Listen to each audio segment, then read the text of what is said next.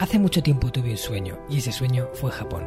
Me llamo Marcos Cartagena y quiero darte la bienvenida al Hanasaki Podcast, un lugar donde te hablaré de las enseñanzas más valiosas que he aprendido de la cultura japonesa, mis propias reflexiones sobre la vida y una sección de entrevistas que he titulado Personas con Ikigai, en la que traeré a hombres y mujeres que han encontrado su propósito vital y trabajan cada día para hacerlo realidad. Espero de corazón que disfrutes de los minutos que están por llegar y por último un breve mensaje en japonés que deseo algún día seas capaz de descifrar. Hanamitai ni seichuste saite.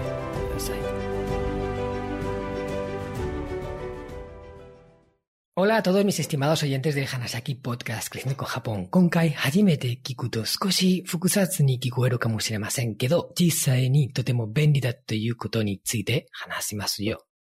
Ostras, hoy me he complicado bastante con la frase del día. Os he dicho en japonés que en esta ocasión vamos a hablar de un tema que si es la primera vez que escuchas puede que te suene un poco complicado, pero que en realidad es tremendamente útil. Se trata de los modelos mentales y la aplicación que tienen para la vida diaria.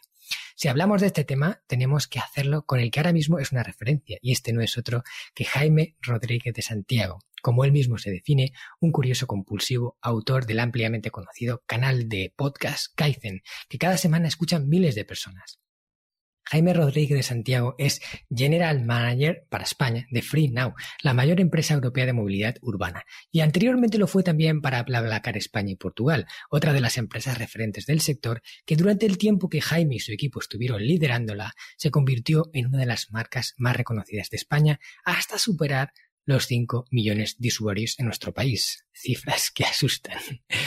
Jaime ya desde su infancia, siempre se ha sentido fascinado por la tecnología y en el momento en el que comenzó su carrera profesional, está girado en torno a cómo la tecnología podía tener un impacto transformador en la sociedad. Reconoce que es un poco friki, que se pasó parte del confinamiento jugando a un videojuego de Dragon Ball y que es amante de seguir aprendiendo de forma constante. Sin duda, esa es una de las razones por las que su canal de podcast se llama Kaizen. Con Jaime he tenido la fortuna de realizar una entrevista para su canal en el que hablamos de muchos temas interesantes relacionados con la cultura japonesa. Se puede decir que le conozco, aunque si os soy sincero, sería una de estas personas con las que me gustaría profundizar en la amistad. Desde el principio sabes que sería difícil aburrirte con él y que tiene tema de conversación interesante para rato. Somos casi de la misma quinta. Los dos nos emocionamos el día en el que Son Goku se convirtió en Super Saiyan. A ambos nos fascina la cultura japonesa y además compartimos una importante afición, la búsqueda del conocimiento. Y por eso estamos aquí, para seguir aprendiendo juntos y compartir aquello que pensamos que es útil para todas las personas que hoy están invirtiendo su valioso tiempo en escucharnos. Pero antes de la entrevista, déjame que te cuente algo que quizás te interese. En el episodio anterior ya lo anuncié y es que dentro de muy poco, la última semana de agosto, voy a acompañar a un grupo que estamos organizando en nuestra agencia de viajes especialista en Japón a las Islas Maldivas. Como este verano ha sido imposible visitar el país del sol naciente, hemos empezado a investigar aquellos destinos seguros para viajar en esta época y uno de los mejores es precisamente este paraíso en la Tierra. Estoy muy contento por la acogida que ha tenido el plan y todos los mensajes que he recibido de personas interesadas. Algo me dice que dentro de muy poco llegaremos al aforo completo. Te cuento esto porque todavía estás a tiempo de apuntarte al viaje y venirte conmigo y el supergrupo que estoy montando a disfrutar de una merecida semana de descanso, playa, buceo entre arrecifes de coral y alguna sorpresita más que estoy pensando para todos aquellos que quieran seguir creciendo a nivel personal durante el viaje. Si quieres saber más, escríbeme un email a marcos.descubriendojapón.com o mándame un mensaje a través de mi cuenta de Instagram, marcos.cartagena, y te contestaré enseguida. Ahora ya sí, vamos con la entrevista.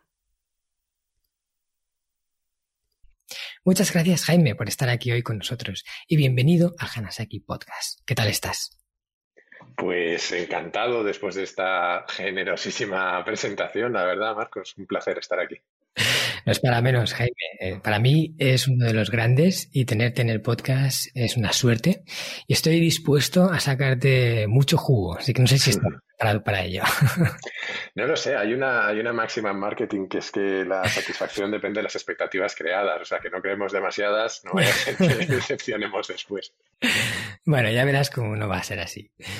En fin, que quiero arrancar la entrevista preguntándote lo mismo que le pregunto a todos mis invitados, porque esta sección se llama Personas con Ikigai. Y como eh, son personas con Ikigai, quiero que nos hables del tuyo. ¿Cuál es tu Ikigai, eh, Jaime? ¿Qué hace que, te sientas vivo cada mañana cuando te levantas? es, es, una buena pregunta a la que no estoy seguro de tener una respuesta 100% completa, pero eh, desde luego hay algo que es muy que yo siento muy mío, que yo siempre he dado por hecho que todo el mundo lo tiene, pero luego resulta que, la, gente se sorprende de mi grado de, vamos a llamarlo, friquismo en, ese sentido.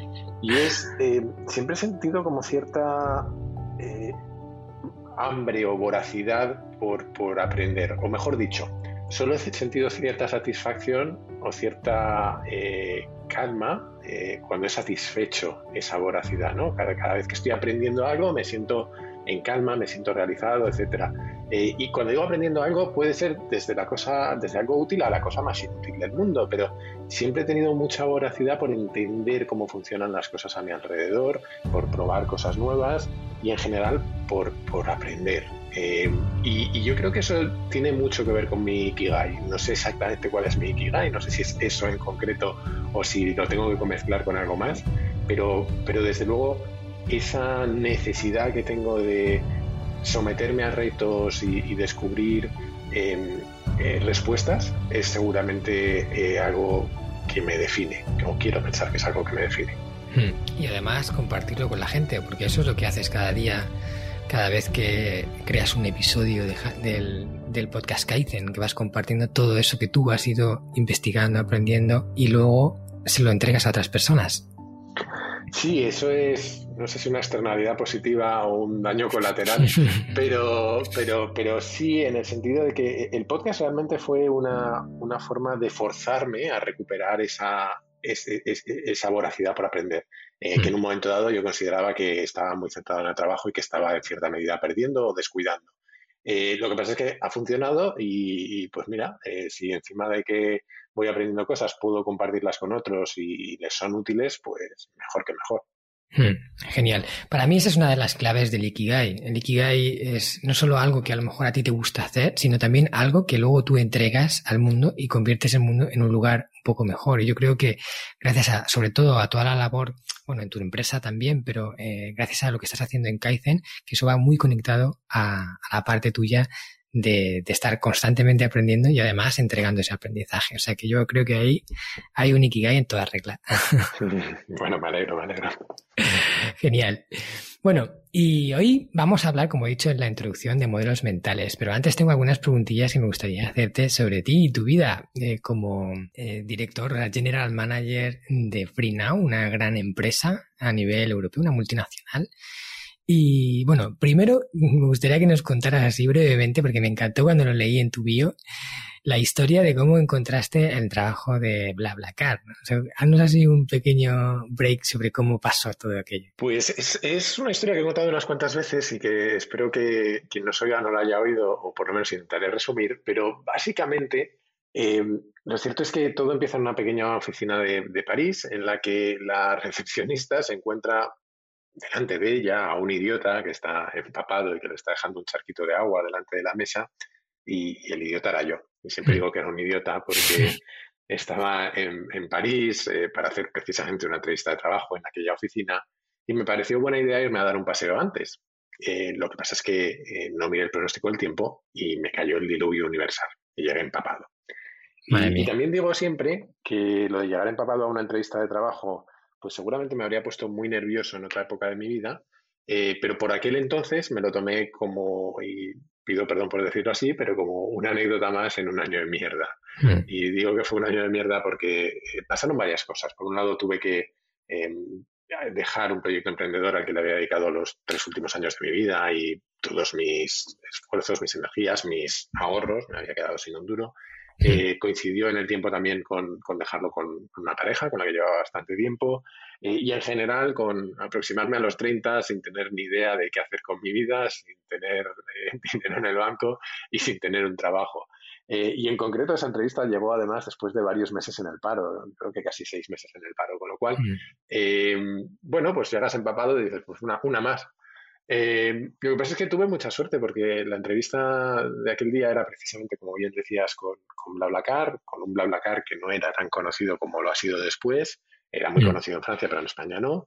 Eh, y ahí empezó un camino apasionante que durante seis años pues, me llevó a acompañar a la empresa en su explosión internacional y en convertirse pues, en uno de esos unicornios que se llaman en el, en el mundo de Internet.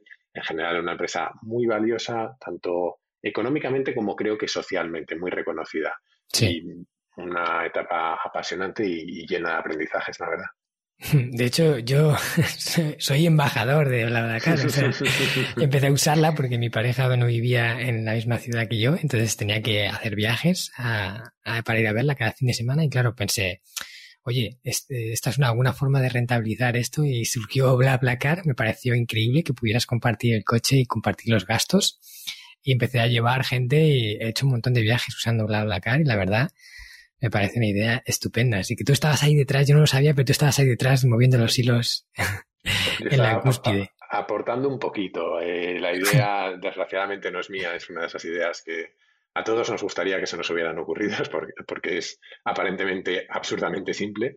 Hmm. Eh, pero sí, ahí estábamos aportando nuestro granito de arena y, la verdad muy contento de que, de que, lo haya usado y lo siga usando tanta gente en España. Hmm.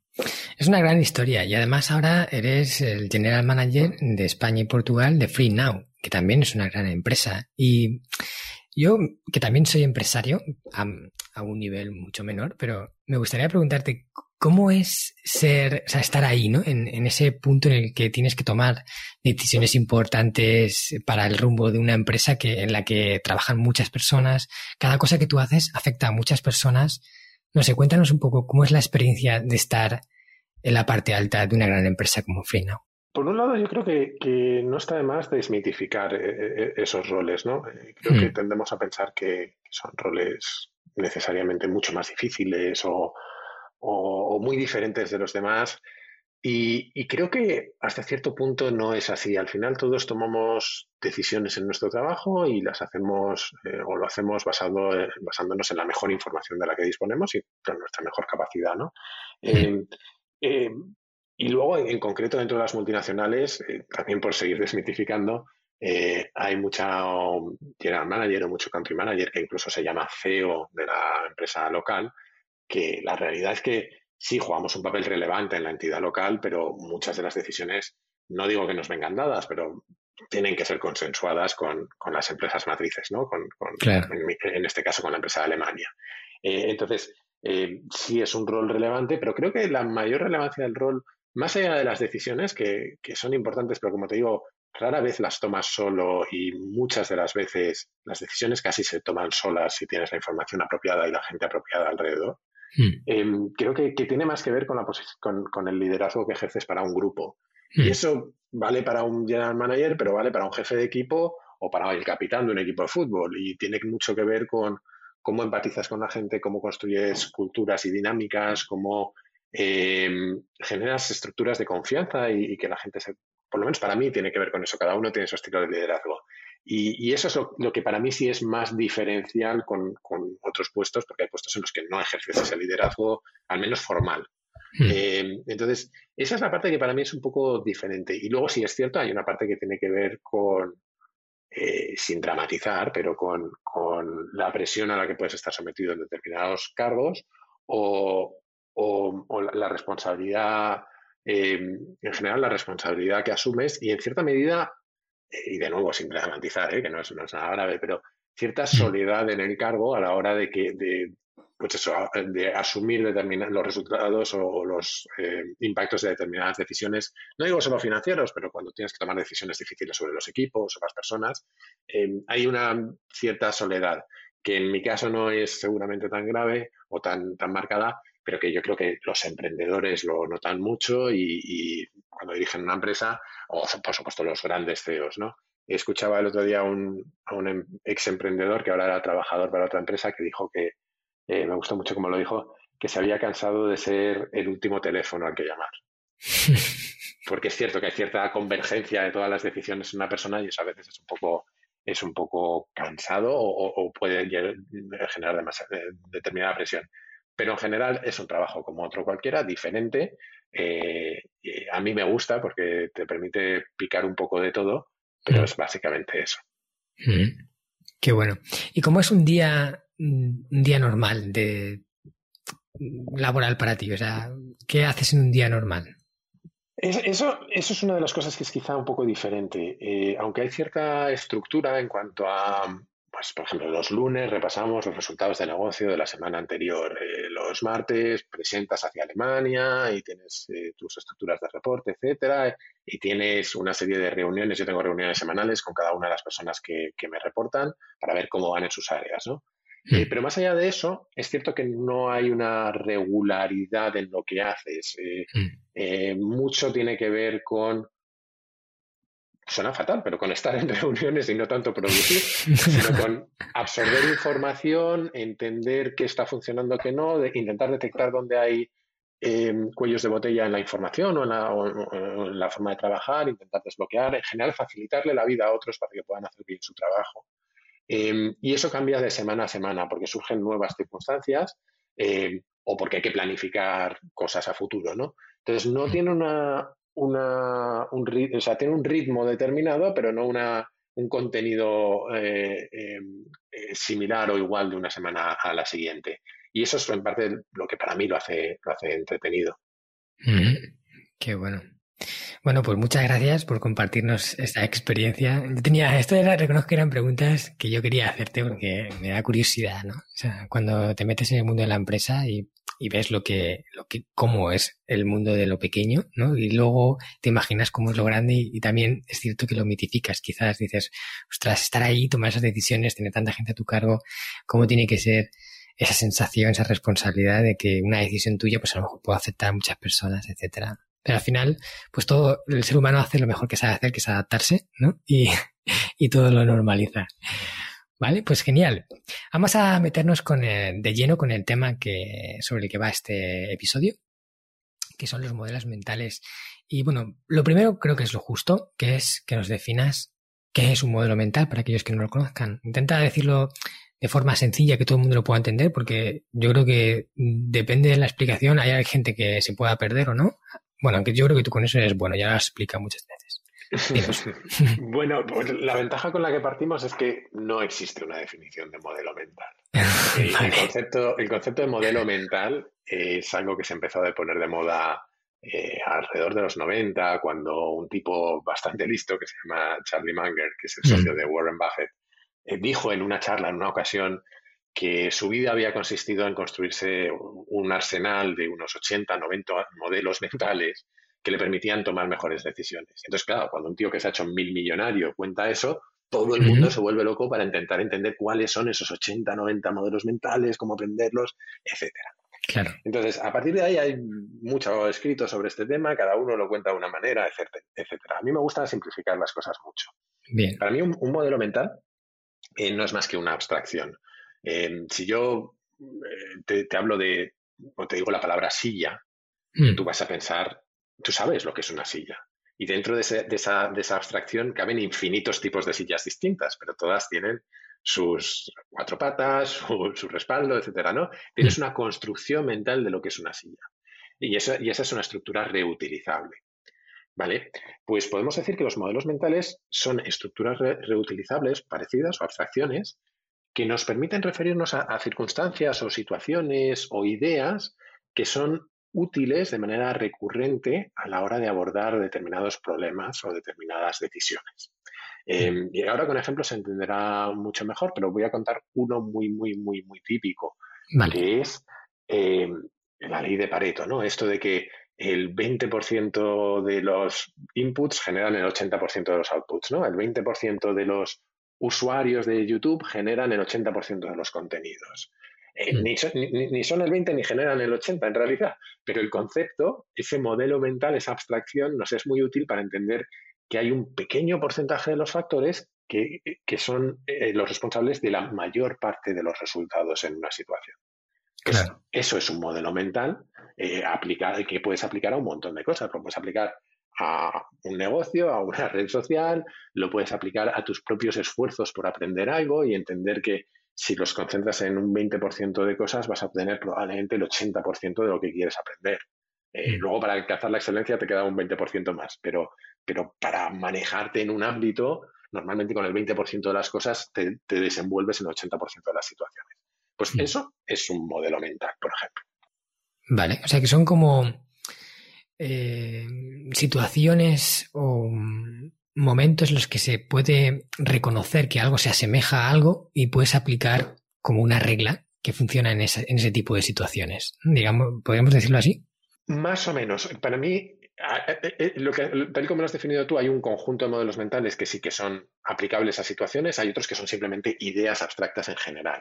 Eh, pero para mí lo que son es estructuras abstractas que nos permiten definir una realidad intelectual o física que nos vamos a encontrar en distintas ocasiones en nuestra vida y que eh, tener esta abstracción nos permite reconocerlas, eh, probablemente aplicar soluciones que hemos visto antes sobre ellas y también comunicarnos con otras personas que conozcan esas mismas abstracciones, que conozcan esos mismos modelos mentales. Porque si tú y yo estamos ante una situación y yo te digo, mira, esto es típico, esto es un pareto típico, pues ya sabes de qué te estoy hablando. Hmm. Eh, entonces también facilitan, creo, la comunicación y el análisis. tienen un lado negativo y es que a veces nos llevan a sobresimplificar o a intentar encajar eh, todo en modelos cuando no encajan perfectamente, pero de eso podemos hablar un poco más adelante. Em, pero, pero en general sirven para eso, para intentar estructurar un poco nuestro pensamiento y la realidad que vemos alrededor de nosotros y sobre todo los problemas que afrontamos. Vale, vale, pues yo creo que ya ha quedado bastante claro. Me ha gustado eso de, que también facilite la comunicación, ¿no? Porque al saber, al encasillar ese concepto abstracto en algo, ya simplemente mencionándolo, ya no hace falta explicar todo, todo lo que viene detrás. Si, los dos conocemos ese modelo mental, ya está claro, ¿no? Y, ahorra mucho tiempo, eso me gusta. ¿Vale? ¿Y de dónde nace esta, mm, esa curiosidad tuya por los modelos mentales? Porque además en tu canal de podcast tienes una serie completa sobre modelos mentales, hay muchos episodios que hablan sobre ellos y, se nota que, que, es algo que te, que te encanta. Así que cuéntanos por qué. Pues a ver, llego a ellos, pues yo creo que como decía antes, como cualquier eh, iluso que se cree que por conocerlo se va a ser mil millonario, eh, en algún momento leyendo, supongo que sobre Buffett, eh, llegué a ellos, me empezó a mm. interesar, hay mucha, hay mucha, hay bastante literatura, hay bastantes podcasts en inglés sobre el tema. Em, y luego creo que lo otro que pasa es que encaja muy bien con esa curiosidad que yo te decía antes, ¿no? Porque me he pasado toda la vida aprendiendo conceptos sueltos de, áreas muy diversas de, puede ser biología, eh, historia, eh, filosofía, lingüística, lo que sea, ¿no? Mm. Em, y una de las cosas que a mí me gusta mucho de los modelos mentales y algo que sí que decía Manger, y es que em, una de las gracias es, armarte con modelos mentales que vengan de disciplinas muy diversas.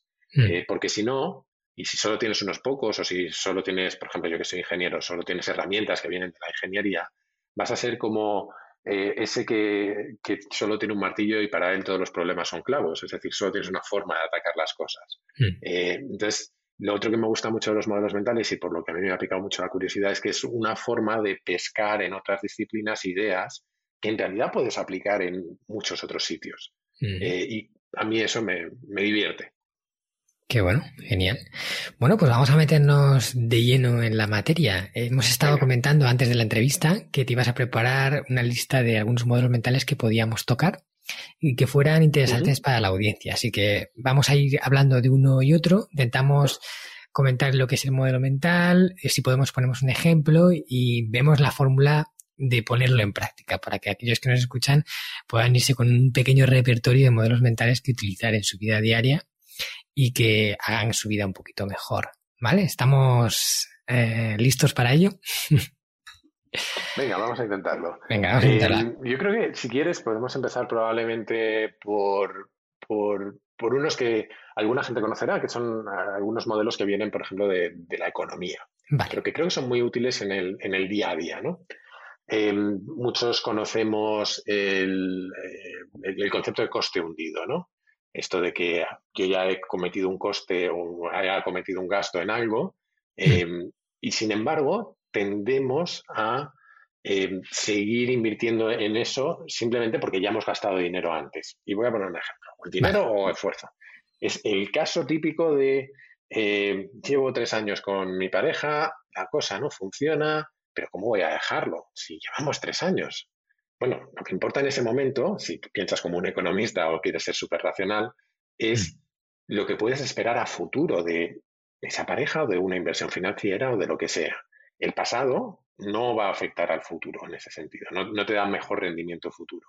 Lo mm. mismo sucede con las inversiones. Es muy típico que te metas en una acción, eh, vayas invirtiendo cada vez más y de pronto baja y tienes la, como sientes la necesidad de seguir invertido o incluso de aumentar tu apuesta porque total ya has apostado en el pasado con un negocio que no está yendo bien. Em, el concepto de coste hundido lo que nos viene a decir, este modelo mental es, eh, nos viene a prevenir un poco de eso, ¿no? Hmm. Un coste hundido es eh, en el que ya he incurrido y que yo ya haya incurrido en ese, en ese coste no significa, no cambia las perspectivas futuras de esa inversión. Las perspectivas serán las que sean en cada momento, ¿no? Em, un poco relacionado con esto y por seguir hablando de modelos que tienen que ver con, la economía, em, algo relativamente similar es em, lo que se llama la ley de los rendimientos decrecientes, ¿no? Hmm. Y es, cuando nosotros empezamos a invertir dinero o esfuerzo en algo, conseguimos una ganancia determinada. Pero en un momento dado esa, esa ganancia eh, cada vez es menor. Y esto se ve muy bien con el dinero en algunas circunstancias. Por ejemplo, em, si tú a un pobre le das eh, una casa, hmm. le has cambiado la vida. Porque de pronto tiene casa y antes no tenía. Si le das dos casas, la segunda casa le va a hacer ilusión, pero le va a ser menos útil. Hmm. La tercera, cada, vez menos útil, ¿no? Em, tenemos rendimientos decrecientes en nuestras inversiones. Si volvemos a, la idea de, em, de, antes de, formarnos o de aprender sobre algo, em, esto se relaciona mucho con Pareto, ¿no? Em, si yo quiero aprender un idioma y manejarme en un idioma, como decíamos, con el 20% del conocimiento seguramente me desenvuelvo en el 80% de las circunstancias.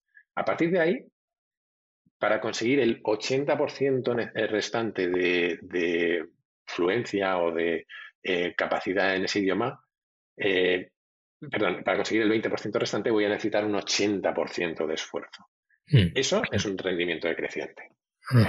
Eso es. Em, por intentar cerrar el círculo un poco em, con el origen de la, de la pregunta, que era cómo aplicar esto en el día a día, más allá de hacernos estas reflexiones, Em, yo creo que hay, que hay eh, por ejemplo, en el caso de la, de la ley de rendimientos decrecientes, para mí es, es un recordatorio constante, eh, por ejemplo, en la empresa, ante, eh, cuando, tengo, cuando estoy ante la posibilidad de gastar el tiempo del equipo o el mío propio en optimizar un proceso o una parte de nuestras operaciones, em, yo creo que la primera pregunta que, que nos debemos hacer es cuánto rendimiento nos queda por obtener. Es decir, cuál es la relación entre esfuerzo y rendimiento eh, en cada momento, porque al principio de optimizar algo es muy buena, cuando ya lo que te queda es eh, rematar la última coma de un documento y te lo tienes que leer entero, a lo mejor ese esfuerzo ya no merece la pena. Que bueno, me ha gustado mucho, bueno, los dos me han gustado mucho. Sí, sí, te he explicado perfectamente. El primero es que creo que es clave, ¿eh? porque esto nos pasa a todos, el hecho de que por, todo lo que llevamos invertido, ya no podemos echarnos para atrás. ¿no? Es como asumir la pérdida cuesta mucho. Eh, si ahora vendiera mis acciones en pérdidas, perdería parte de lo que he invertido. ¿no? Y eso te ciega a ver que esas acciones se van a hundir mucho más todavía. Entonces, todavía puedes perder más. Más que pensar en lo que ya has perdido, piensa en lo que, en lo que todavía está por venir. Y, no ver eso y aferrarnos a eso nos puede llevar a algo mucho más grave. ¿no? Y a mí ese modelo me parece genial, porque es que ahí caemos todos. ¿eh?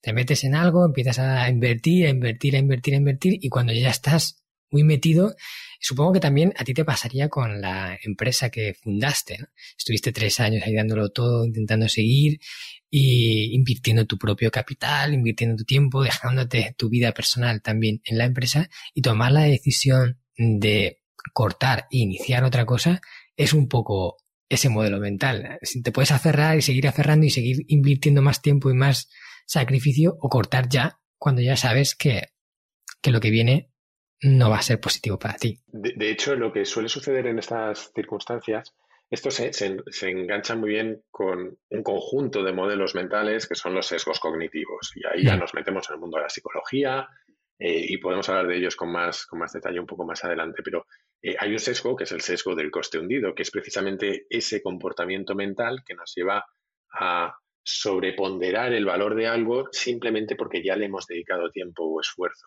Eh, en mi caso, por ejemplo, como tú bien decías, eh, yo siempre digo que, yo estuve tres años en aquella empresa, pero me tenía que haber, nos, que nos tendríamos que haber rendido, o por lo menos yo me tendría que haber rendido mucho antes, probablemente al año y medio o a los dos años. Ese año y medio restante o ese año restante tuvo mucho más que ver con ese sesgo del coste hundido, que mm. se manifiesta de distintas maneras, pero en mi caso concreto también tenía mucho que ver con, oye, yo me he definido como emprendedor, me he hecho esta imagen mental mía de eh, soy emprendedor, tengo que sacar las cosas adelante, emprender es difícil, después del sufrimiento llega el éxito, todas esas cosas, eh, que te nubla un poco la realidad y que todo eso está muy bien, pero oye, que, que si no funciona, no funciona. Los, los ingleses tienen un dicho que a mí es un poco desagradable, pero a mí me parece muy ilustrativo, que es eh, que no puedes arrear a un caballo muerto, que no, no va a correr por mucho que le des con el látigo.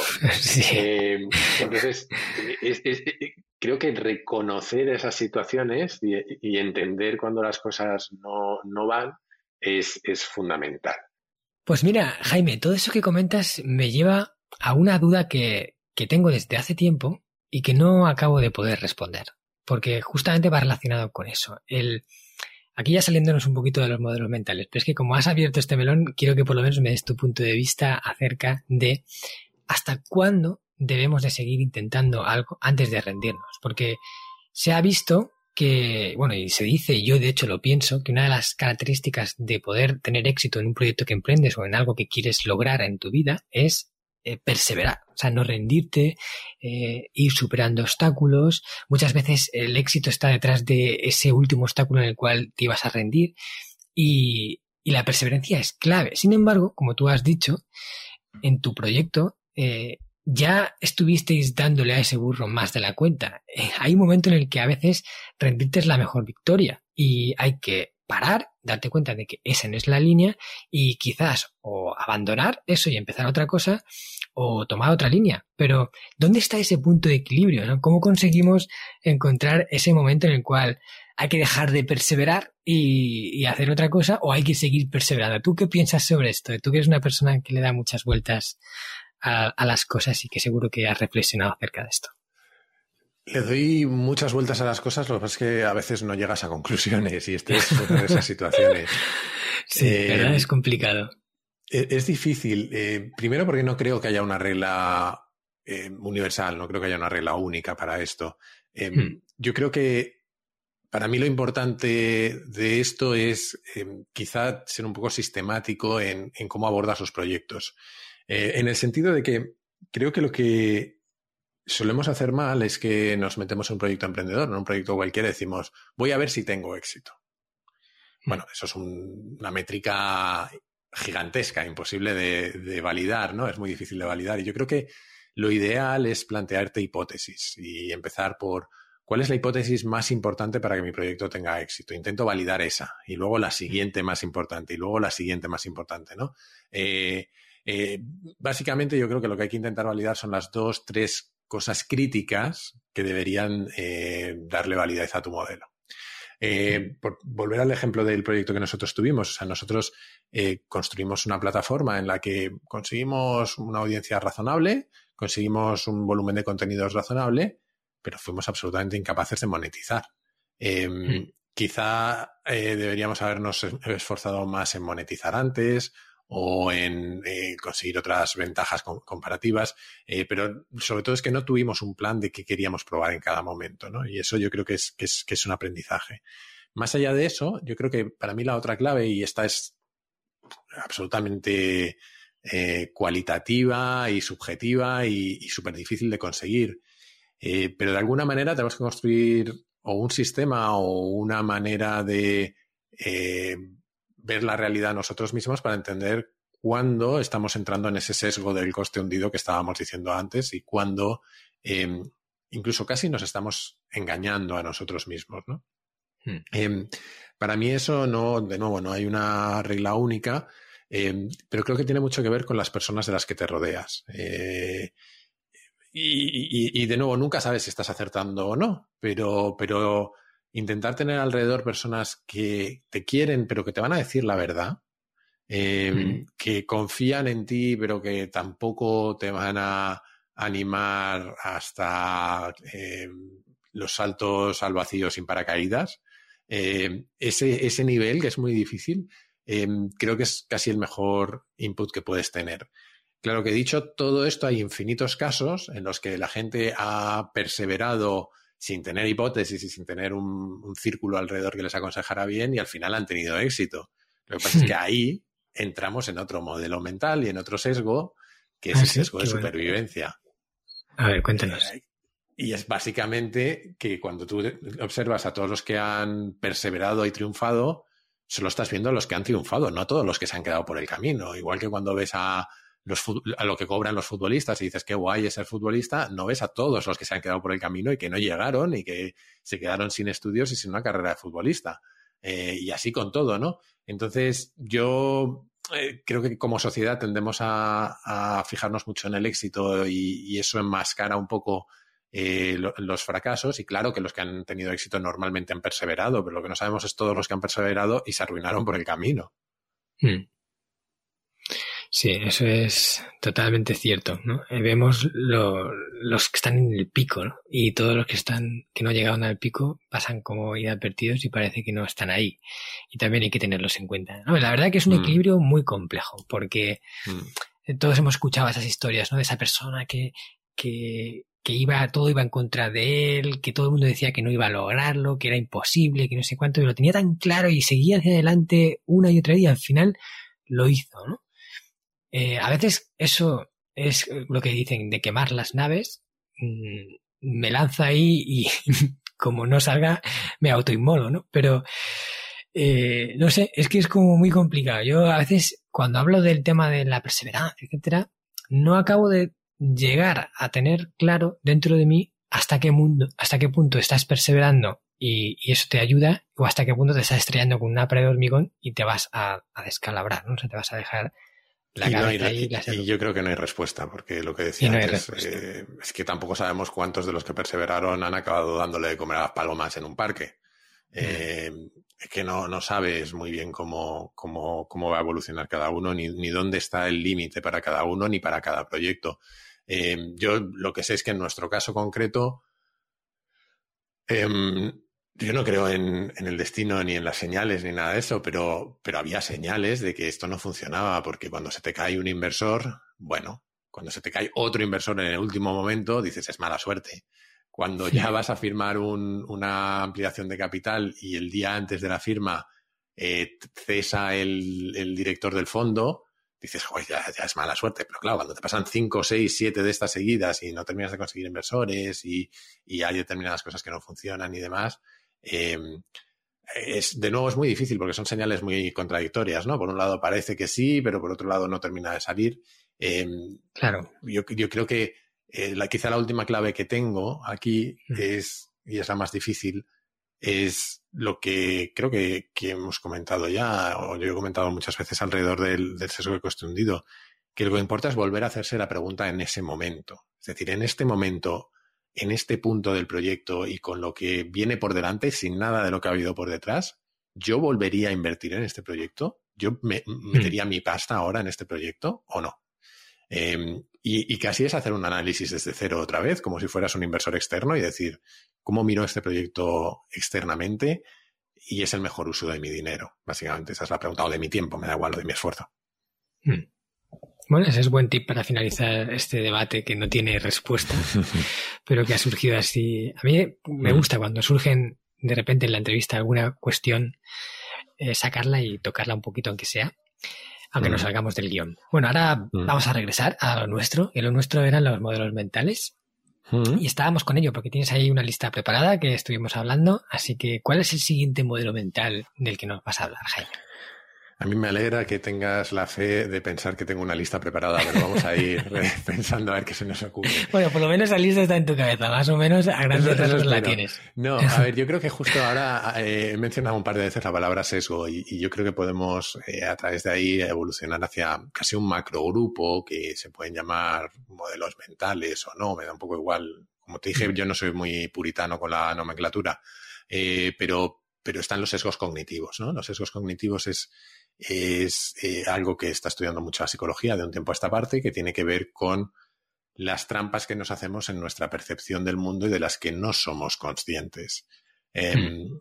La explicación básicamente es, em, normalmente o casi siempre por motivos evolutivos, tenemos una serie de atajos eh, mentales para tomar decisiones rápidas. Eh, y esos atajos mentales nos han sido súper útiles a lo largo de la historia. Por ejemplo, cuando estábamos en, en, la sabana y oíamos un ruido detrás, en lugar de esperar a ver si era un tigre, salíamos corriendo. Eso es una decisión rápida eh, eh, que tienes un atajo. El atajo es corre, luego ya verás qué ha pasado, ¿no? Em, lo que pasa es que muchos de esos mecanismos traídos al presente nos generan eh, sesgos de distinto tipo, ¿no? Y, los sesgos es simplemente equivocaciones sistemáticas que cometemos a la hora de pensar. Em, y para mí esto es un conjunto de modelos mentales en, sí, ¿no? he, mencionado ahora mismo el sesgo de supervivencia, eh, este es más que un sesgo psicológico, es un sesgo en los datos, porque solo nos fijamos, tenemos los datos solo de los supervivientes, pero no de todos los que cayeron, ¿no? Eh, pero sesgos típicos, por ejemplo, está el sesgo, lo que llaman el sesgo de disponibilidad. Y el sesgo de disponibilidad es que nos parece más frecuente o más habitual o más importante lo último que hemos escuchado, aunque estadísticamente no lo sea. Em, ¿Cómo se explica esto? Eh, a todos nos parece eh, cuando ha habido eh, dos o tres ataques de tiburones en una playa, nos parece que el tiburón es un peligro más real muchas veces que el ahogarte y muere mucha más gente ahogada. ese tipo de, sesgos que nos llevan a conclusiones incorrectas a la hora de pensar en datos. ¿no? Em, no me voy a extender con los sesgos porque hay muchísimos y, creo que no vamos a poder cubrirlos eh, todos y eso ya merece casi un capítulo entero. Sí, de hecho, eh, fíjate, estaba pensando en que quiero traer a alguien, a un experto en tema de sesgos, para hacer un episodio solo de sesgos, en el futuro una entrevista solo de sesgos, y yo es que pensaba que los sesgos era algo diferente a los modelos mentales. Yo no sé si están... Yo ahora veo que tú, como lo estás describiendo, parece que los sesgos son como un grupo también de, modelos mentales, o tal como tú lo ves, ¿no? Este podcast está patrocinado por descubriendojapón.com, una agencia especialista en organizar viajes con alma a Japón de la que yo también soy uno de sus fundadores. Hemos nacido para dar servicio a todos aquellos que quieran descubrir el país de una forma diferente, con la que poder conectar con su esencia y volver de allí con la sensación de haberlo conocido de verdad viajes con grupos de tamaño reducido, visitas a lugares fuera de las clásicas rutas turísticas y acompañado por uno de los guías del equipo de Descubriendo Japón, un amante de la cultura japonesa que habla el idioma y que te lo mostrará más como un amigo que como un guía a la vieja usanza. Yo soy uno de ellos. ¿A qué esperas para hacer realidad tu sueño? Visítanos en descubriendojapón.com. Yo creo que hay dos formas de verlo. Puedes decir que un modelo mental es el conjunto entero de sesgos cognitivos, es decir, el concepto de sesgo cognitivo. Yo, como te dije, para mí los eh, modelos mentales son abstracciones que nos permiten entender una idea más fácil, ¿no? Y para mí, el propio concepto de sesgo de disponibilidad o de sesgo de supervivencia que hemos mencionado, para mí es como un modelo mental, porque son circunstancias que se repiten en la vida con frecuencia.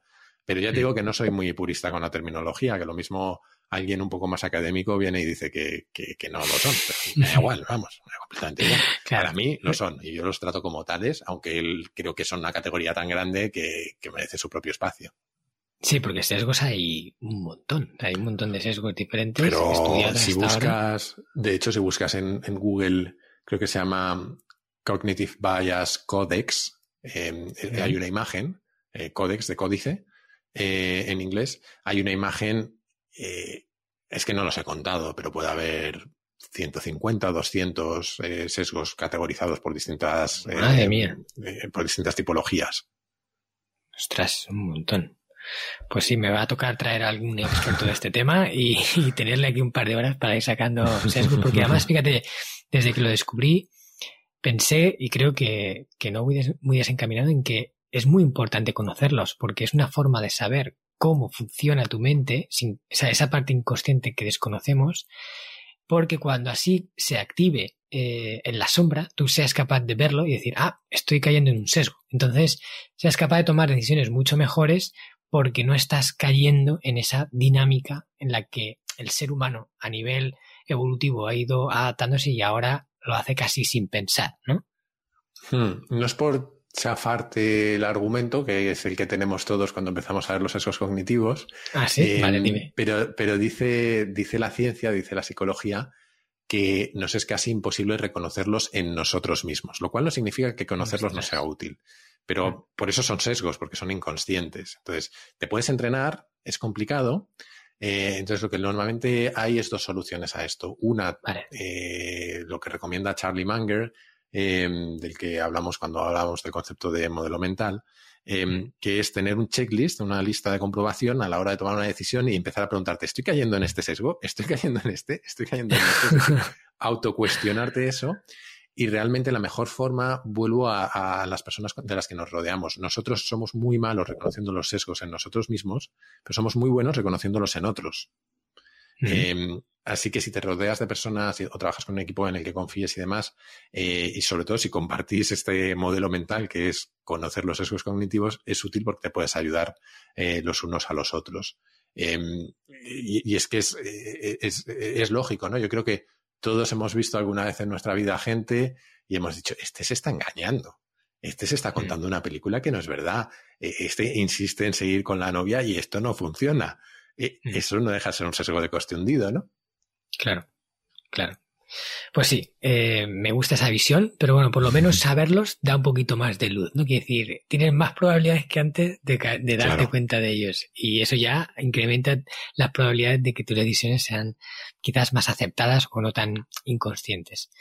Vale, pues vamos a seguir, vamos a seguir con los modelos mentales, porque además yo que escucho tu podcast sé que has mencionado muchos. Te voy a decir yo un par que me gustaría que nos explicaras, que a mí me parecieron muy interesantes y creo que va a gustar a la audiencia. Quiero que nos cuentes sobre el de la navaja de Occam y el de la navaja de Hallon. Hanlon. No sé por qué se llaman navaja, navaja, la navaja ahí en, el nombre, pero bueno, cuéntanoslo porque yo te escuché en un podcast hablar de ellos dos y dije, ostras, esto es, esto es importante. Em, pues mira, eh, yo miré en su día porque se llaman navajas y no recuerdo la explicación exacta, pero básicamente es que viene del inglés, de la palabra razor, em, y creo que eso en, el, no sé si en el inglés actual, pero en inglés más antiguo tenía otro significado que tenía que ver con cómo tomar decisiones, básicamente. Eh, pero no recuerdo la traducción exacta, lo tendría que volver a buscar. Em, la navaja de Hanlon y la navaja de Ockham no dejan de ser eh, lo que se llaman heurísticos, que es, de nuevo, atajos, en este caso conscientes, para tomar decisiones, ¿no? Mm. Eh, la navaja de Ockham eh, se ha contado varias veces, o se ha contado muchas veces y, lleva mucho tiempo entre nosotros. Y básicamente lo que dice es que entre dos hipótesis que explican una, situación, un, problema o lo que sea, normalmente la más sencilla es la más probable. No significa que sea la correcta, que es lo que se suele decir, pero sí que es la más probable normalmente. Mm. Es decir, que si yo para explicar un accidente puedo decir que un tío se ha saltado un cedal al paso o que ha pasado 17 em, pájaros volando por delante del cristal y no ha visto nada, pues lo más normal es que se ha saltado cedal al paso, ¿no? Eh, pues, pues esto es, lo mismo, ¿no? Ante, una, eh, ante dos hipótesis que explican una situación, la más sencilla suele ser la más probable. Em, la otra, la de Hanlon, que se llama también parecida, em, e, e, es, es un aforismo, es, eh, una especie de dicho que a mí me gusta mucho, em, que voy a ver si, traduzco igual que traduje en su día, pero no me acuerdo, pero es algo así como que... Eh, no, eh, déjame un segundo. Sí. no atribuyas a la maldad lo que pueda explicar la estupidez. Que suena como muy, suena muy agresivo, suena muy agresivo, pero lo que quiere decir es eh, que normalmente atribuimos intencionalidad a la gente que nos hace daño o que nos molesta o que hace algo que es malo para nosotros, cuando muchas veces es inconsciente o producto de, cosas que no tienen nada que ver. Lo que pasa es que tal y como lo decimos parece que, el otro es estúpido, pero tiene más que ver con, con si lo quieres traducir por una forma más suave, podría ser no atribuirse a la maldad lo que explica la ignorancia. Em, y es que es eso. Y para mí es muy útil a la hora de relacionarnos con otros. Eh, y siempre pongo, vuelvo, vuelvo, no sé qué me ha pasado hoy con el tráfico, pero vuelvo a los coches. Em, siempre pongo el mismo ejemplo, que cuando vemos que alguien se nos cruza por delante o cambia de carril o hace una maniobra rara, eh, tendemos a pensar, este tío es idiota. Eh, bueno, a lo mejor es idiota, pero lo más probable es que no te haya visto. Eh, entonces, eh, eh, y eso es casi una, combinación de las dos, de Hanlon y, y, y, y, Ocam. Y Ocam, perdona, me pillas un poco, poco espabilado hoy. pero sí, yo creo que, que, es una forma de intentar también, y aquí ya me voy por una derivada que no tiene nada que ver y no me voy a extender, pero mm. intentar tener una visión más compasiva del mundo y un poco más generosa. Mm. Sí, sí, eso me recuerda a un, libro que se llama Los Cuatro Acuerdos, que para mí es un, clásico y un imprescindible. Y el, uno de ellos es no hagas suposiciones. Cuando se refiere a suposiciones, el hecho de suponer precisamente cosas malas de lo que la gente está haciendo. Es decir, eh, hace esto, pues lo ha hecho porque en realidad quería molestarme o quería cruzarse o, o va a toda prisa y, quizás detrás de eso hay otra intención que no somos capaces de ver y que estamos obviando. En este caso, imagínate que pasa un coche a toda velocidad y se te cruza y a lo mejor va corriendo porque le han llamado del hospital, que un miembro de mm. su familia está enfermo y, tiene que ir a toda velocidad para, para ir a verle, ¿no? Entonces, si entendiéramos su realidad, quizás justificaría que haya ido a toda prisa. Sin embargo, nosotros lo vemos y, primero pensamos, mira, este flipado que va con el coche a toda prisa mm. y, que, va a matar a alguien. Sí, entonces, este... Perdón, que te he cortado. Sigue, No, y va a terminar ya de decir que la navaja de Hanlon nos recuerda también que a veces eh, lo que creemos que es no es lo que es, ¿no? Y a veces es la ignorancia, incluso también la estupidez o un motivo de fuerza de causa mayor. Mm. No, solo iba a añadir que también una referencia que creo que a la gente le puede gustar. Em, eh, hay un texto muy bonito al que de hecho yo le he dedicado uno de los últimos capítulos del podcast em, que se llama Esto es agua. Es un texto de em, David Foster Wallace, que fue un, escritor eh, americano. Y es eh, un, discurso de, de, creo que era de inauguración o de graduación, no recuerdo ahora mismo, que dio en una escuela. Y eh, eh, es un discurso sobre la compasión, básicamente. No lo vamos a cubrir hoy porque es muy largo y aparte no me lo sé de memoria, obviamente. Eh, pero invito a todo el mundo a buscarlo porque es, es, una maravilla. Y justo me he acordado porque usa ese ejemplo que has dicho tú de la persona que se te cruza a toda velocidad con el coche y a lo mejor lo que llevas a su, a su hijo enfermo detrás. Hmm. Hmm. Genial. Vale, pues vamos a seguir avanzando a aportar algún modelillo mental, más que pueda ayudar a la audiencia. Eh, hay otro que también comentabas y me gustaría que explicaras aquí, me pareció interesante, que es el de la hipótesis de la reina roja. Además tiene un nombre hmm. muy sugerente, la reina roja. Cuéntanos de qué va este. Sí, es eh, para mí es una de las explicaciones más bonitas que he encontrado sobre cómo funcionan algunas cosas. Eh, que normalmente explicamos de forma mucho más aburrida. Eh, la hipótesis de la reina roja es básicamente una, hipótesis que se utiliza en biología para intentar explicar cómo sucede la evolución. Em, su autor es un tipo que se llama Dick Van Valen, eh, siempre le llamo Van Halen y la lío. Em, y básicamente lo que explica es la evolución desde dos perspectivas, la perspectiva macroevolutiva y la microevolutiva. Eh, a mí me gusta mucho la perspectiva macroevolutiva, es decir, cómo evolucionan las especies en general, eh, porque creo que tiene un paralelismo con el mundo empresarial, por ejemplo, muy fuerte. Y, tiene un nombre muy rimbombante, pero luego se entiende muy bien. Em, eh, lo llaman la, carrera armamentística de las especies.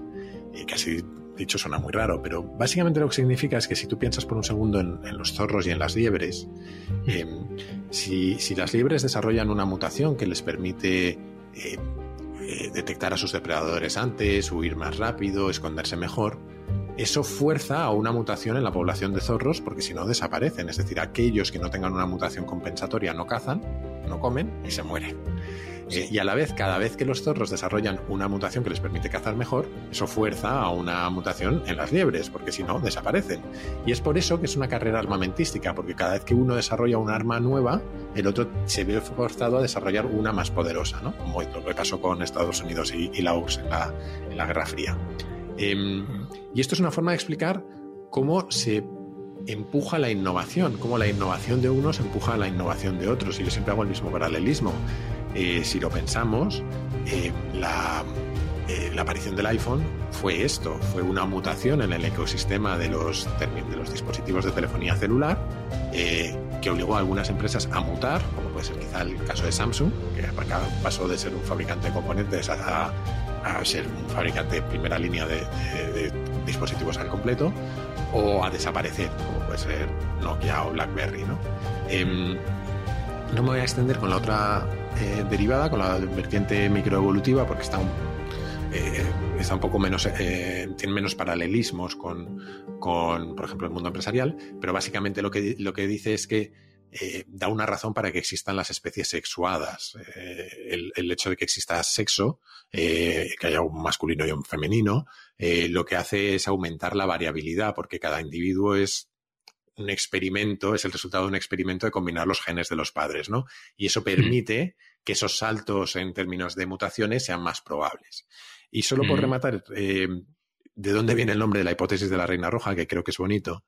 Em, viene de Alicia en el País de las Maravillas, porque hay un, hay un fragmento en Alicia, que no me sé de memoria, pero en el que básicamente Alicia le dice a la reina, le dice, pero Reina Roja, ¿cómo es posible si llevamos mucho rato corriendo y seguimos debajo de este mismo árbol? Y la reina le dice, pero ¿qué esperabas? bueno, es que en mi país, cuando uno corre durante tanto rato como lo hemos estado haciendo y a la velocidad a la que la hemos estado haciendo, se suele llegar a otra parte. Y la reina le responde, pues, ¿qué país más lento? En este, como ves, una necesita correr, eh, al menos eh, necesita correr tan rápido como lo hemos estado haciendo para permanecer en el sitio. Y esa es la idea, ¿no? Eh, la innovación nos empuja a todos y si nos quedamos parados o incluso si seguimos al mismo ritmo que hasta ahora, como mucho, vamos a mantener el nivel con el resto. Si queremos innovar, tenemos que acelerar aún más. Claro, y si nos paramos, retrocedemos, nos vamos para atrás. Tal cual. Sí, está, chulo este. Qué bueno. Vale, ¿qué más tienes ahí en tu repertorio, en tu mente? Háblanos de algún modelo mental más que, pueda ser útil. Vale. Em, si quieres hablamos de uno muy práctico y de otro muy grande. Y, yo creo que con eso tendremos bastante. Eh, el muy práctico, una de las ideas más útiles que yo he encontrado en mi vida es una idea muy tonta, que es el concepto, en, marketing se llama embudo, el concepto de funnel. Eh, pero que en realidad se, encuentra en todos los órdenes de la vida. Eh, quienes trabajen en ventas o trabajen en marketing conocerán eso, el embudo de ventas o el embudo de marketing, que es básicamente la idea de que eh, en un proceso hay una serie de etapas y en cada, de cada etapa a la siguiente solo pasa un porcentaje de la gente. voy a poner un ejemplo. Si yo tengo una tienda de, yo sé, una pastelería, em, eh, yo empiezo con la población que es toda la gente que pasa por delante de mi escaparate. De toda esa gente, solo un pequeño porcentaje se fija en el escaparate. De los que mm. se fijan en el escaparate, solo un pequeño porcentaje entra. De los que mm. entra, solo un pequeño o mayor porcentaje, me da igual, compra. Y de los que compran, eh, un porcentaje queda satisfecho o lo recomienda o repite. Em, este concepto de que partimos de una población muy grande y vamos cayendo hacia una población más pequeña, esa estructura en la que cada el paso de, de, una etapa a la siguiente se vincula por un porcentaje o por una, se suele llamar una tasa de conversión, es una estructura que existe en todos lados a todas horas y que es súper útil. Desgraciadamente, em, todos hemos eh, experimentado este concepto en, el último año y medio. Esto es lo que hemos vivido día tras día con el COVID. El COVID es porcentaje de gente sana, de, o sea, perdón, toda la gente sana, de todos esos un porcentaje enferma, de los que enferman un porcentaje necesita UCI, y de los que eh, están en UCI, desgraciadamente un porcentaje fallece, ¿no? Em, por, poner un ejemplo más, más feliz, eh, los embudos están por todos lados. Por ejemplo, para encontrar el amor de tu vida. Eh, conoces mucha gente en tu vida, un porcentaje de ellos te gustan, de esos otro porcentaje les gustas tú también, acabas saliendo y algunos, una o varias de esas personas acaban siendo el amor o los amores de tu vida, ¿no? Em, para mí es muy útil este concepto eh, porque creo que se aplica en muchísimos procesos en las empresas, en, la vida, y es una manera de sistematizar el análisis, porque si, volviendo por un segundo al ejemplo de la pastelería, em, ¿cómo optimizo mis ventas en la pastelería? Bueno, pues me fijo en cada uno de los saltos de una etapa a la siguiente y hago cambios. Es decir, ¿Que quiero aumentar el porcentaje de gente que se fija en el escaparate? Pues tendré que poner un escaparate mucho más aparente. Eh, o mucho más estrambótico, eh, que quiero aumentar el porcentaje de la gente que entra, pues puedo poner una oferta fuera, puedo poner una serie de cosas, ¿no? Y es una forma sistemática de analizar en qué pasos tengo opciones de optimizar, que para mí es súper útil. Hmm. Sí, es muy útil. Y además se aplica muchísimo en todo, ¿no? Como dices, también para la venta, por ejemplo, eh, ahora que está muy, muy de moda todo lo que es vender productos digitales, todo está basado en funnels, en gente que te sigue, que esa gente pasa a tu comunidad más cercana, de esa comunidad más cercana algunos se interesa por lo que haces y te acaba comprando y así, pero sabes que, que de cada grupo el siguiente es menor. En cada paso hay una criba, una criba. Y es imposible también, creo que es útil entender esto para no querer que el 100% de aquí pase al siguiente grupo hmm. en el 100%, porque dices, es que es prácticamente imposible, porque siempre hay una criba. Tú sí que puedes aumentar el porcentaje que pasa. Si en vez de pasar un 2 a pasar un 3 o un 5, pero seguramente no va a pasar el 100% al siguiente paso, sería como una especie de milagro o algo así. Entonces ya te quedas en paz con el hecho de que, oye, ¿por qué no me compran todos a los que les he propuesto que me compren? Es que es imposible, porque siempre hay criba, y en cada paso pasa un grupo menor. Entonces, ya, te, ya lo, eso lo entiendes y lo único que te enfocas es en subir el porcentaje de los que pasan. Un poquito más, un poquito menos, ¿no? ¿Vale? ¿Y cuál era el otro que...? Ay, perdona, que te he cortado. No, no, estamos cortando el uno al otro. No pasa nada. Solo iba a añadir que tú que has practicado artes marciales, pues esto es como llegar a cinturón negro, ¿no? Eh, empiezan en cinturón blanco, pues no llegan todos a cinturón negro. Cada uno se va quedando un porcentaje por el camino. Em, eh, pues me preguntabas por el otro, ¿no? Más que sí, decías que había otro. Sí, es casi un conjunto de cosas, ¿no? Y, no me voy a extender en ninguna de ellas, pero que creo que es muy interesante. Em, hmm. Es el concepto de complejidad o de sistemas complejos, ¿no? Eh, vivimos en un mundo en el que la realidad es imposible de eh, simplificar como para tomar decisiones y saber 100% que las cosas van a salir como queremos, ¿no? Em, entonces hay una serie, eh, a partir de esa idea, ¿no? De que la, realidad es demasiado compleja como para controlarla, hay una serie de conceptos o de modelos mentales que nos ayudan a entenderla y, a abordarla, ¿no? Hemos hablado de, uno ya, que son los sesgos cognitivos. Es un primer eh, obstáculo para abordar una realidad que es compleja, ¿no? Em, podríamos hablar, por ejemplo, y, para mí yo creo que, este es el último que podemos tratar hoy, que es em, el conjunto de técnicas que hay detrás del pensamiento probabilístico. pensamiento probabilístico es no pensar en términos de si hago esto, consigo esto, sino pensar en términos de haciendo esto, tengo más probabilidad de conseguir esto otro, que no, significa que lo vaya, que no significa que lo vaya a lograr, ¿no? Em, eh, por dejar algunas referencias, hay un libro em, eh, muy bueno de, de, una exjugadora profesional de póker que se llama eh, Annie Duke, ella, en castellano no sé si está traducido, se llama eh, Thinking in Bets, es decir, eh, pensando en apuestas. Em, y ya lo que cuenta es em, que la vida se parece más al póker que al ajedrez. El ajedrez es un conjunto de decisiones que yo tomo y que pueden ser óptimas para ganar. En el póker tú puedes ser el campeón del mundo del póker y el mejor del mundo del póker que en una mano puedes perder contra alguien que no tenga ni idea porque la suerte y la incertidumbre juegan un papel, como en la vida en, realidad. Lo que pasa es que si eres bueno en póker, vas a tener una serie de técnicas, de formas de pensar, que van a aumentar tu probabilidad de que en cada mano ganes. Hmm. Em, y esto es muy útil no solo para ganar, sino también para perder, porque lo que te explica es que puedes tomar una. Porque lo que, para lo que sirve esto es para desligar la calidad de la decisión de la calidad del resultado. Es decir, hmm. puedes tomar una muy buena decisión y que las cosas salgan mal, y puedes tomar una decisión muy mala y que las cosas salgan bien.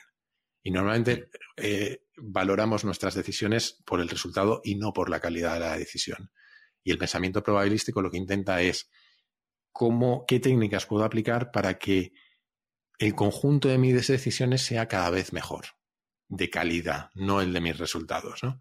Em, por no extendernos, yo creo que lo podemos dejar ahí, pero a cualquiera que le interese hay un montón de, técnicas que investigar alrededor de esto de em, pensamiento probabilístico, teoría de juegos, em, el libro que he recomendado, que creo que son, a, mí me apasiona, es un tema que me apasiona cómo tomar mejores decisiones y creo que es, que es, que es muy interesante esa también filosofía de, toma de decisiones.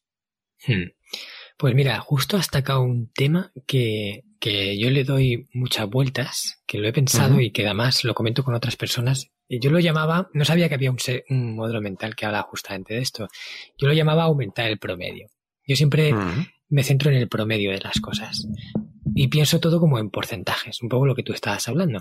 Es decir, es imposible que siempre consigas lo que quieres. Es imposible que, que hagas todas las cosas al 100%. Pero sí que puedes aumentar el promedio. Entonces, lo mismo pasa, un jugador de póker no puede ganar todas las manos. Es imposible. No puede, por muy bueno que sea, por muy buenas decisiones que tome. Pero sí puede ganar 7 de cada 10 en vez de 3 de cada 10. O sea, aumenta su promedio. Entonces, es una victoria cuando conseguimos aumentar el promedio en relación a como teníamos antes. Sin embargo, hay muchas personas que se, se martirizan porque no consiguen el 100%. O sea, no consiguen que las cosas funcionen como ellos quieren siempre. Entonces es como, cuando tiene éxito, bien, y cuando tiene mal, mal, ¿no? Ah. Sin embargo, aquí es, a ver, de estas últimas 10 que he hecho, he tenido 7, con lo cual he aumentado mi promedio, y eso es un éxito, ya, ya de por sí. no sé qué te parece, bueno, creo que va un poco por, por la misma Totalmente. Yo, de hecho, es que yo creo que nos tendría que. Lo que pasa es que es muy difícil porque somos monos con un plan, eh, que mm. dice Naval, pero, pero eh, lo que nos tendría que fastidiar eh, eh, no es tener malos resultados, sino tomar malas decisiones. Es decir, ganar, ganar y saber que no lo merecemos nos tendría que fastidiar de verdad. y muchas veces no lo es así. Cuando digo no lo merecemos, cuando sabemos que es producto del azar o de la suerte, vale, está muy bien, me han salido las cosas bien, pero eh, y aquí nos metemos en filosofía estoica casi, eh, pero, pero, está eh, pero ha sido algo completamente ajeno a mi control y a, mi, mm. y, a, mis acciones, ¿no? Entonces está muy bien, me ha tocado la lotería, pero, pero no me lo puedo tomar como un triunfo, me lo puedo tomar como un golpe de suerte, pero no como un triunfo. Y creo que tendemos a confundir eso muchas veces, los golpes de suerte buenos o malos con los triunfos y las derrotas. Sí, sí, sí, sí, totalmente. De hecho, fíjate, volviendo al póker, que, que yo también soy, me gusta mucho el juego, el Texas Hold'em, y veo que hay un montón de paralelismos con la vida. Eh, aparte de esto que estás diciendo, hay muchos otros. Pero precisamente un buen jugador de póker, imagínate que toma una decisión mala y aún así gana la partida. Para él eh, ha, ha, sido eh, un fallo. Quiere decir, aunque gane la partida, pero ha hecho lo que no tenía que hacer. O sea, a lo mejor se ha dejado llevar por su impulso, ha jugado con una mano que no tenía que haber jugado y luego la suerte te ha dado eh, hmm. la victoria, pero no era porque tú hayas tomado la decisión que te iba a llevar a esa victoria o la decisión hmm. que digamos de alguna forma merecía esa victoria. Entonces, si, si somos capaces también de darnos, cuenta, decir, hombre, yo lo veo, lo más óptimo es disfrutar de los golpes de suerte, porque oye, ya que te caen, disfrútalos, pero eh, céntrate en tomar la mejor decisión posible. Y cuando sea un golpe de suerte no merecido, date cuenta para aprender la lección de eso, porque a lo mejor hay gente que dice, no, es que aún así he ganado, así que voy por la, línea buena. Y dice, no, no, has ganado, pero la línea no era la buena. O sea, has tenido suerte. Y lo normal, lo, lo, el mayor porcentaje hubiera estado en que hubieras perdido con esa decisión que has tomado. Entonces, eso nos ayuda, o sea, yo lo veo muy práctico para el día a día, o sea, no fustigarte, ¿vale? Por las malas decisiones, pero sí aprender de ellas de cara a intentar tomar las mejores en el futuro. Y quizá por, por intentar dar una pizca un poquito más práctica, eh, yo esto siempre lo relaciono con, con, el trabajo que hacen los fondos de capital riesgo que invierten en mm. empresas, ¿no? Y en los fondos de capital riesgo normalmente lo que hay eh, es un, lo que ellos llaman una tesis de inversión. Es decir, un documento en el que escriben por qué invierten y qué asunciones hay detrás de esa inversión, qué esperan que suceda en el futuro, cuáles son los escenarios en los que creen que van a tener éxito y por qué. Em, y cuando pasan tres, cinco, siete años o cuando toque, revisan ese documento y, esa es una forma de desligar mi el resultado de la decisión, porque puedo haber tenido éxito con esa inversión, pero que mis asunciones fueran incorrectas o que mi razonamiento fuera incorrecto. Em, yo es algo que he empezado a hacer, aunque es muy friki, pero cada cual que haga lo que quiera, que es que para grandes decisiones em, en la vida, eh, yo qué sé, comprar una casa como inversión, sobre todo temas de inversión se ven muy bien, pero pueden ser otras. Eh, creo que no está mal tener una tesis de decisión, es decir, un documento en el que escribimos por qué tomamos esa decisión en ese momento. Para poderlo analizar más adelante, intentar aprender de en qué estábamos, en qué habíamos acertado y en qué no, e intentar saber por qué habíamos acertado o por qué no, si nos estaban afectando sesgos, si, eh, yo qué sé, si la información que, estábamos consultando no era la correcta, o si simplemente la suerte se ha llevado todo por delante. Qué bueno. Pues oye, muchísimas gracias Jaime por todos esos tips que nos has dado. Hasta aquí hemos llegado a la entrevista de modelos mentales. Solo dinos eh, si alguien quiere profundizar en esto, porque yo creo que es una herramienta útil, conocer los diferentes modelos mentales que hay para utilizarlos a nuestro favor. ¿Alguien quiere profundizar un poco esto? ¿Qué, recursos hay? Está el libro de, Charles Manger, ¿no? Eh, en el que él habla de este tema, pero aparte hay otras cosas o, hay poco escrito hay sobre eso. No hay, no hay muchas, casi todo en inglés, eh, pero, pero hay cositas. O sea, como bien has dicho, está el libro de Charlie Manger, el Poor Charlie's Almanac. Lo que pasa es que es carísimo porque está descatalogado, entonces cuenta la leyenda que hay algún PDF por ahí circulando, es cuestión de buscar. Em, luego hay un tipo que se llama Shane Parrish, que tiene un, blog que se llama Farnham Street, em, que ha sacado varios libros y eh, creo que se llaman The Great Mental Models. Em, son por lo menos que yo sepa, hay uno o dos, eh, una o dos ediciones. Y luego ya hemos hecho mucha publicidad en mi podcast, pero yo le he dedicado como 17, 14 o 15 capítulos al tema eh, y alguno más que caerá. O sea que si alguien eh, quiere contenido en castellano, es que no conozco otra fuente, si no lo diría, no es por hacerme publicidad, pero no conozco otra fuente en castellano.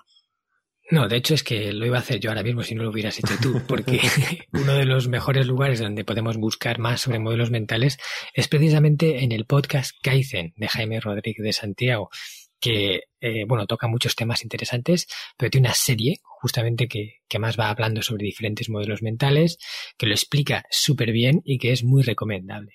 Y además, ha has acabado la temporada ahora y has tocado un tema que es un temazo, ¿vale? Es un tema complejo, es el tema de la felicidad. Me ha encantado, por cierto, te lo digo aquí eh, en la entrevista, el episodio, el enfoque que le das y estoy deseando que empiece la siguiente temporada porque además lo has hecho utilizando la estrategia de las series de, de Hollywood, ¿no? De Juego de Tronos y tal. Has dejado la miel en los labios para tocar, o sea, primero has, digamos, planteado el terreno y ahora vamos a, la materia y la materia empieza en la siguiente temporada. Así que bueno, me vas a tener ahí eh, deseando ese primer episodio. Lo has conseguido, ¿eh? Has conseguido la estrategia de que te espere, de que te espere. Hombre, a ver, hay que garantizarse que luego la audiencia va a volver a estar ahí. Hay que usar alguna técnica y esa me parece totalmente lícita. Así que os recomiendo que lo miréis, ¿vale? Y aparte de eso, aparte del podcast, ¿Qué otra cosa la gente si quiere seguir aprendiendo más de ti? Bueno, yo creo que además el podcast, bueno, creo que no, porque es que encima yo formo parte. Tienes una comunidad de gente. Háblanos de la comunidad del podcast. Eh, bueno, pues eh, cuando ya llevaba casi la, mitad de la tercera temporada y un par de añitos, eh, decidí con el podcast, decidí abrir una comunidad en la que intentar conectar a, curiosos compulsivos como yo, ¿no? Y es, mm. una comunidad de suscripción en la que quienes se apuntan, eh, obviamente lo primero que hacen es apoyar el podcast con eso y, además tienen acceso pues, a contenidos exclusivos, a, por ejemplo, todos los guiones de todos los capítulos, porque todos los capítulos están escritos, eh, excepto las entrevistas, claro. Em, y, tienen acceso a un foro en el que hablar de pues, temas como los que hemos estado hablando con, otras personas o pedir consejos sobre carrera profesional, cosas así, etcétera.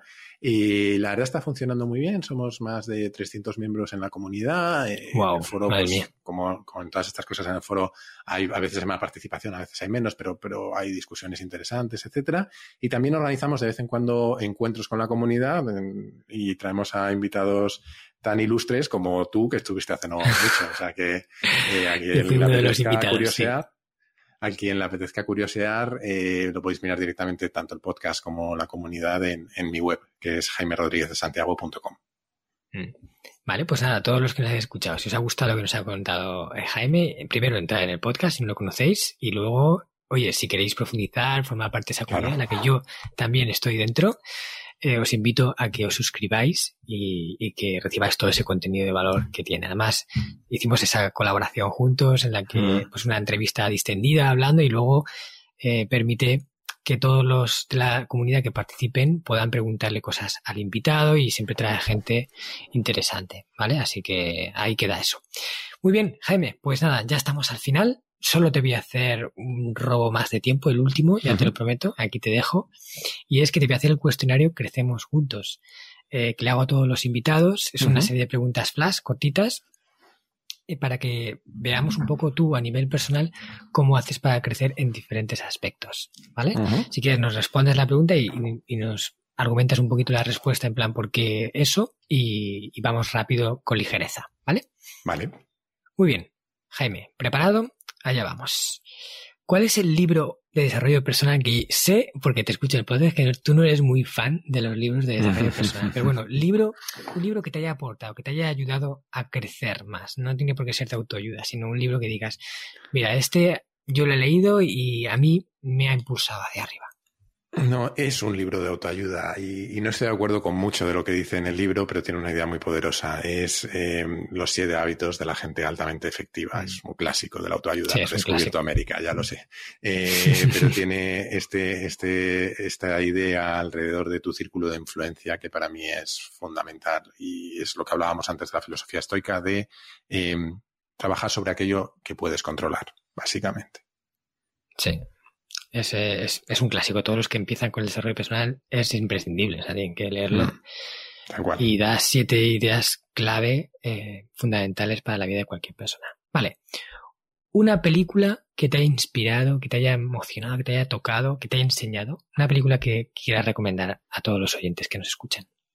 Aquí sí que me has hecho una pregunta imposible, porque tengo infinitas películas que me encantan.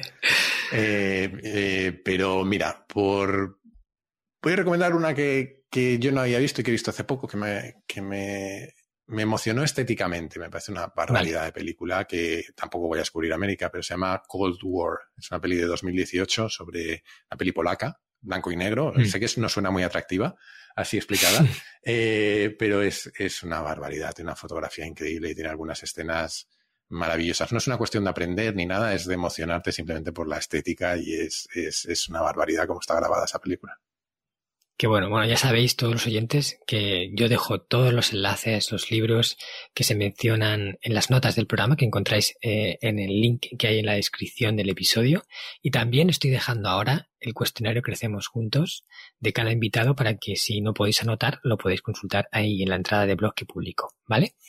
Vamos al siguiente. Dime un hábito que practicas de forma frecuente y que para ti sea fundamental, que te aporte un buen beneficio. Hmm. a ver, probablemente lo más importante, pero no lo hago con la disciplina que me gustaría, es el deporte y, demás. Pero por contar un hábito muy, muy, muy concreto, que es menos importante, pero que a mí me da mucha tranquilidad mental, es dejar el día siguiente preparado la noche anterior. Y eso incluye el desayuno, la ropa, todo.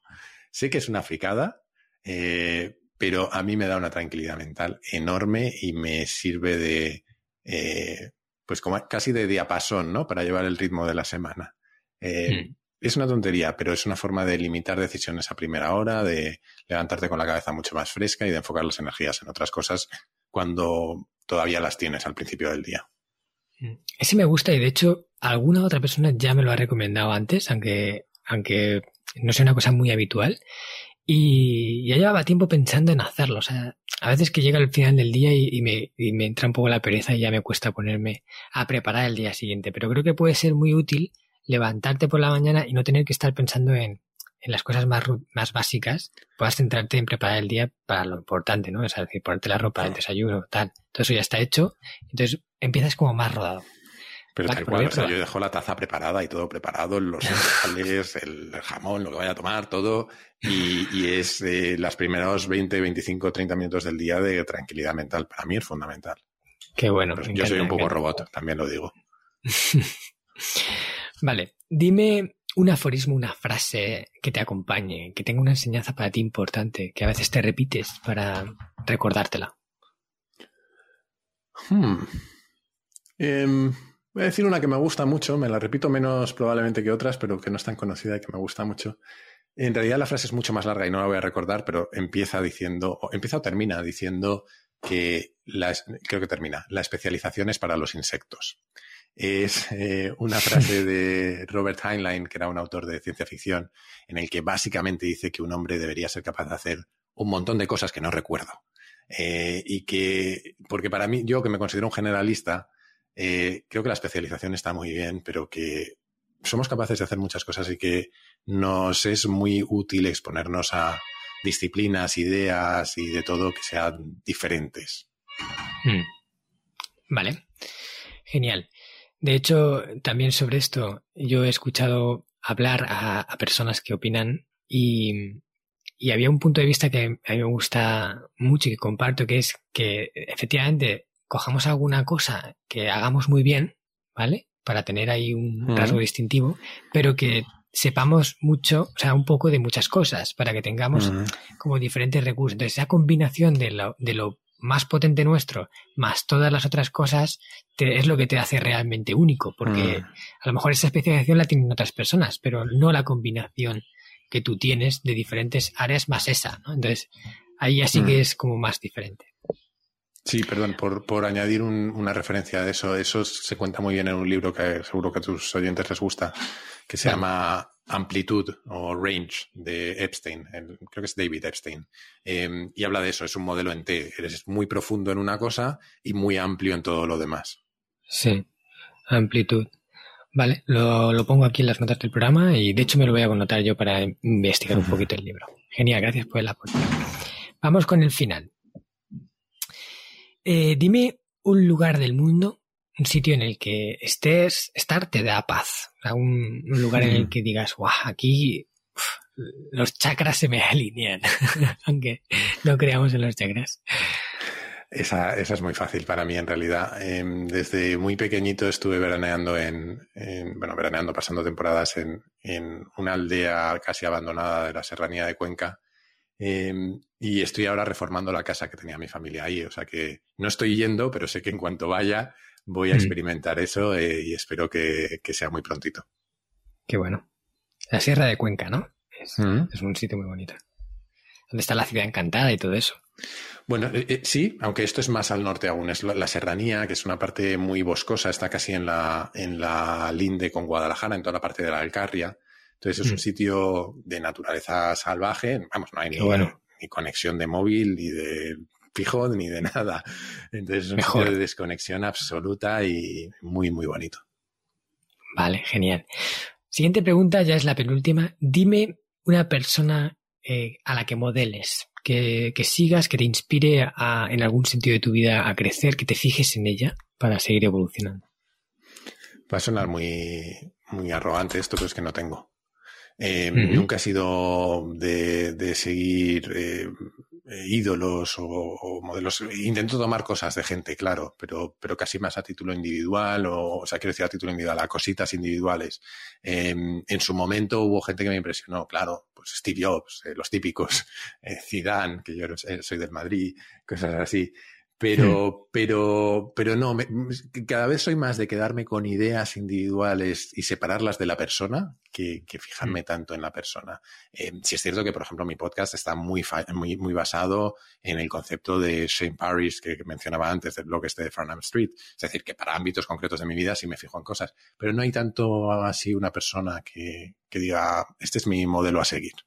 Claro, sí, de hecho, eh, creo que lo que has dicho es importante porque es difícil encontrar una persona que abarque todo lo que tú quieres eh, seguir o de lo que tú quieres aprender. Al final lo que tenemos es como diferentes personas que seguimos en un, en un aspecto de su vida. A lo mejor en Steve Jobs, en la parte de innovación y de visionario, es un modelo a seguir, pero en la parte personal como hmm. persona, eh, ya por gracias a la biografía, los que hemos leído la biografía y sabemos un poco sobre él, pues quizás no es el modelo a seguir, ¿no? Y, cada persona tiene quizás un área en que nos pudiera inspirar. Hmm. Y entonces yo cuando digo qué modelo a alguien, eh, suelo decir, lo modelo en este sentido, ¿no? Este hmm. sentido de su vida para mí me inspira, Y ahí sí que cojo de lo, del resto, de ahí ya no cojo. Vale, genial. Última pregunta. ¿Cuál es, o sea, dinos un canal de podcast, ¿vale? Eh, que tú escuches, no sé, tú eres, aparte de podcaster, eres escuchante de podcast, pero si lo eres, dinos un canal de podcast que te aporte valor, que te ayude a, a crecer, a prosperar, o que te importe, o que te aporte información importante. Ahora escucho mucho menos podcast del que escuchaba hace tiempo, la verdad. Pero mira, voy a decir uno de, de, unos amigos que tratan temas muy interesantes eh, de una forma muy desenfadada, aviso. Es un poco friki y, muy desenfadado, pero es, eh, son tremendamente inteligentes. Se llama Heavy Mental.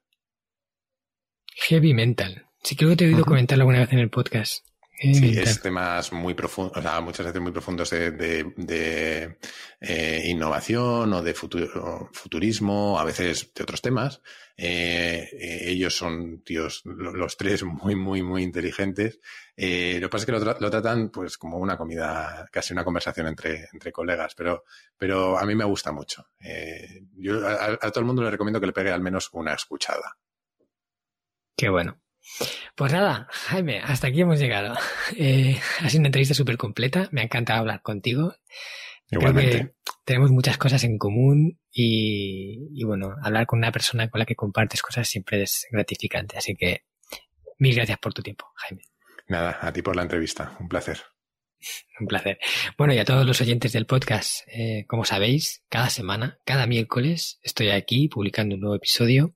La semana que viene como no puede ser de otra forma, habrá uno y en esta ocasión de reflexión mía personal. Tengo varios temas chulos que voy a tocar. Quiero que estés ahí, que reserves la cita para escucharme, porque, porque bueno, eh, creo que voy a hacer todo lo posible porque ese tiempo valga la pena, ¿vale? Muchas gracias y sayonara.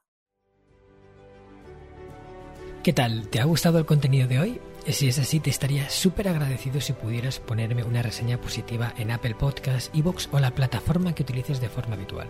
Esto me va a ayudar a hacer llegar a más personas un contenido que realmente creo que es valioso. También te recuerdo que todos los oyentes del podcast tenéis la posibilidad de descargar de forma gratuita el primer capítulo del libro, del cual soy autor, El Sistema Hanasaki, los nueve pilares de Japón para una vida centenaria con sentido, y además un pequeño ebook complementario que he escrito y titulado Los 27 superalimentos de la dieta japonesa, donde hablo de aquellos alimentos que según se cree ayuda a los japoneses más longevos a vivir hasta los 100 años. Puedes descargar estos dos obsequios en marcoscartagena.com barra regalo. Nos vemos en el próximo podcast y como dirían en japonés, mata kondo, soremade o genki.